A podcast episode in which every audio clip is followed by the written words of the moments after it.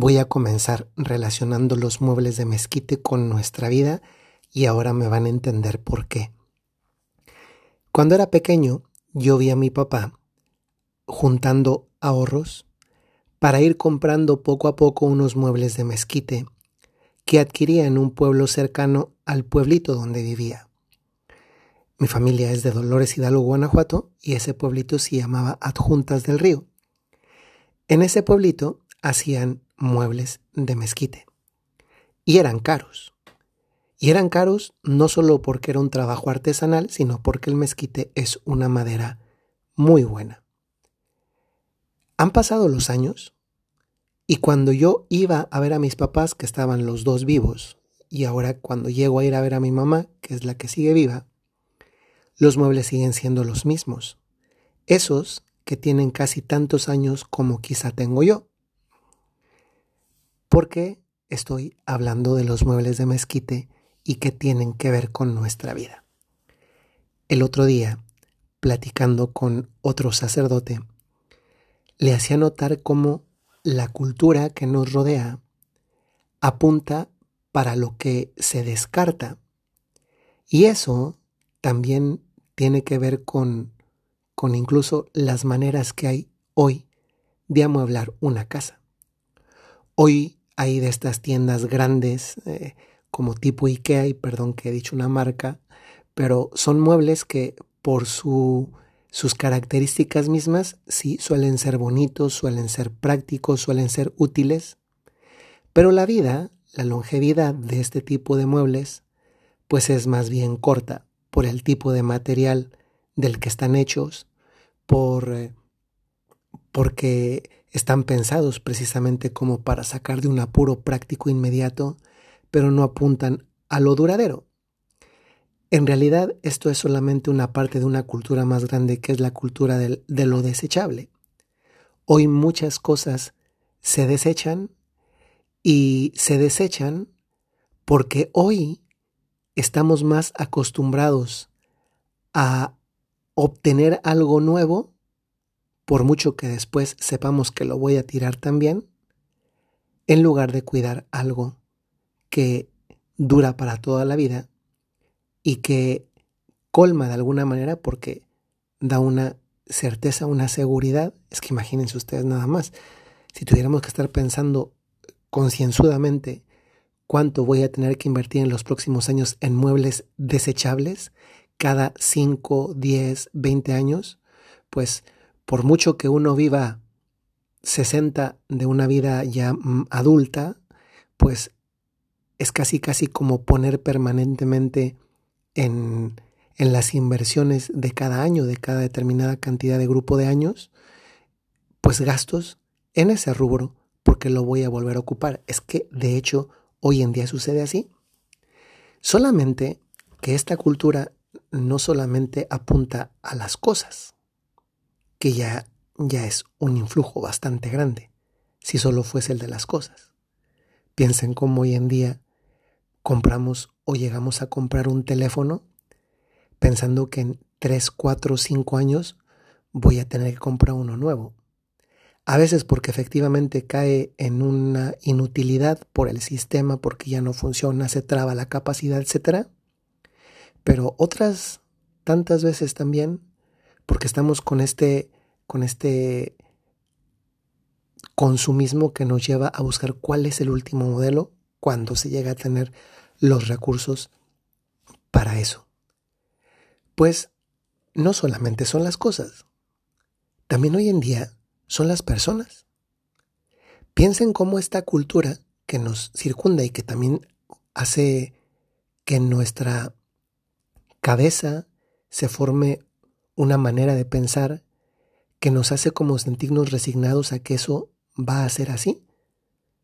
A mí a veces me da pena cuando alguien hablando, refiriéndose a un matrimonio de recién casados, dice, pues a ver cuánto dura, como dando por supuesto que hoy los matrimonios no duran. El otro día, el otro día estaba saliendo de la Basílica de San Pedro. Hay bastante gente, ¿eh? estos meses pasados de, de finales de noviembre inicios de diciembre y luego finales de enero, se veía muy poca gente aquí en las calles de Roma y otra vez se está viendo muchísima gente. Pues el otro día saliendo de la Basílica de San Pedro, iba caminando en la plaza que estaba gente por todas partes y estaba dos, dos ancianitos. Se, notaba, porque pues lo reconozco, trabajo en ese ámbito de las, de las noticias como director de la agencia de noticias CENIT, se notaba que acababan de salir de una audiencia con el Papa porque había más personas que estaban vestidos con un distintivo que era un pañuelo azul celeste claro. Era una audiencia que el Papa había dado a un grupo italiano, entre los cuales estaba este matrimonio.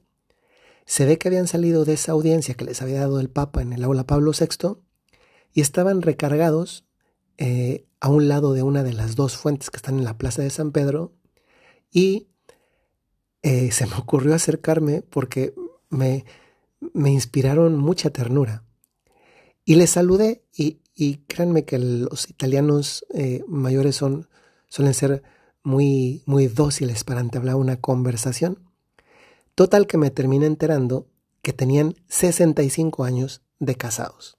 No les pregunté la edad, pero si tienen 65 de casados, pues mm, al menos unos 80, 85 sí tendrán. Aunque pues bueno, luego hoy en día afortunadamente las personas tienen una esperanza de vida mayor y también cada vez la edad se nota o se percibe de una manera distinta. Pues en mi deseo de seguir conversando con ellos, porque era bonito o me pareció, les pregunté, oigan, ¿cómo se hace para llegar a 65 años de casados? Y me dieron dos respuestas que me dejaron con los ojos cuadrados. La primera respuesta fue, pues no morirse. pues, y la segunda fue, pues amar todos los días otra vez. Con esas respuestas me desarmaron y realmente hasta llegué a sentirme tonto por preguntar lo obvio. Para llegar a 65 de casados, pues hay que permanecer vivos, no hay que morirse y luego renovar el amor todos los días. ¿Saben eso en qué se convirtió en una cátedra viva de lo que significa cuidar? Cuidar. Porque lo que se cuida dura. Y díganmelo si no, con ese testimonio de esas dos personas. Este sábado pasado, que fue sábado que fue sábado 17 de febrero, hice una peregrinación por Roma de 26 kilómetros visitando iglesias para interceder por, por personas y sus intenciones. Y me encontré cruzando la calle, bueno, es que me encontré, fueron dos parejas que me encontré también de, de ancianitos muy mayores. La primera era sosteniéndose mutuamente los dos para cruzar la calle. Le tomé una foto, luego la voy a compartir. Sobre esa no me acerca a preguntar ni nada porque llevaba, quería terminar el recorrido, la peregrinación, pero me dio materia para, para reflexionar. Se estaban cuidando el uno al otro.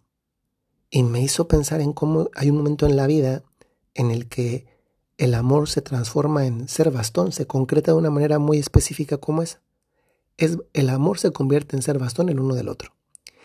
Y en otro punto más adelante encontré otros dos ancianitos donde uno llevaba al otro eh, sosteniéndole para introducirse en una farmacia.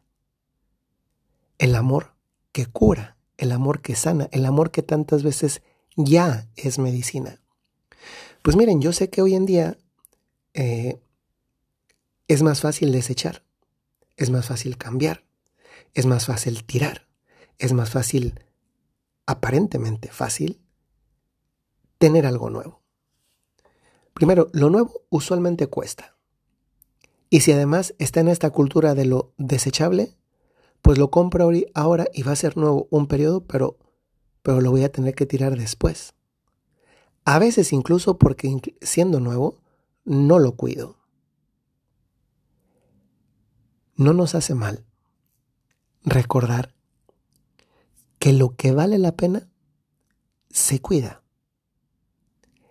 Y esto no aplica solamente a muebles electrodomésticos, también aplica a amistades, a trabajos también y a relaciones. Y especialmente a esas relaciones que son las más profundas, como las conyugales. Yo sé que muchas veces en una relación el problema es que alguien no te cuidó a ti y tú sí cuidaste. Y esto yo sé que es duro porque muchas veces se vive con un gran dolor y tantas veces con un gran sacrificio. Esto no lo digo para que nadie se sienta mal. Primero, a algunos les va a servir para sentirse alentados en el camino.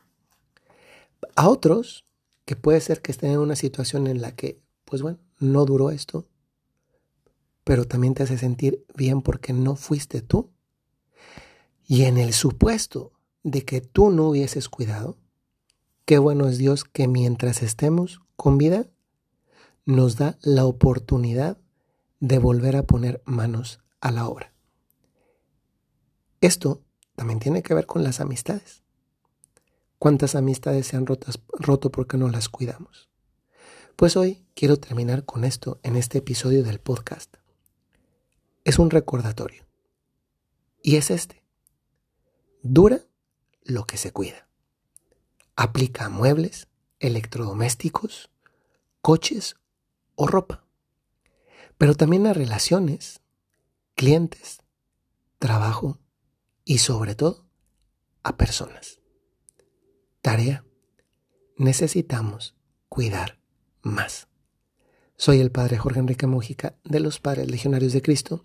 Les saludo muy cordialmente desde Roma y desde aquí les mando un saludo muy cordial y les recuerdo, como lo hago muy frecuentemente, si tienen un talento o tienen una cualidad, tienen una misión. Hasta luego.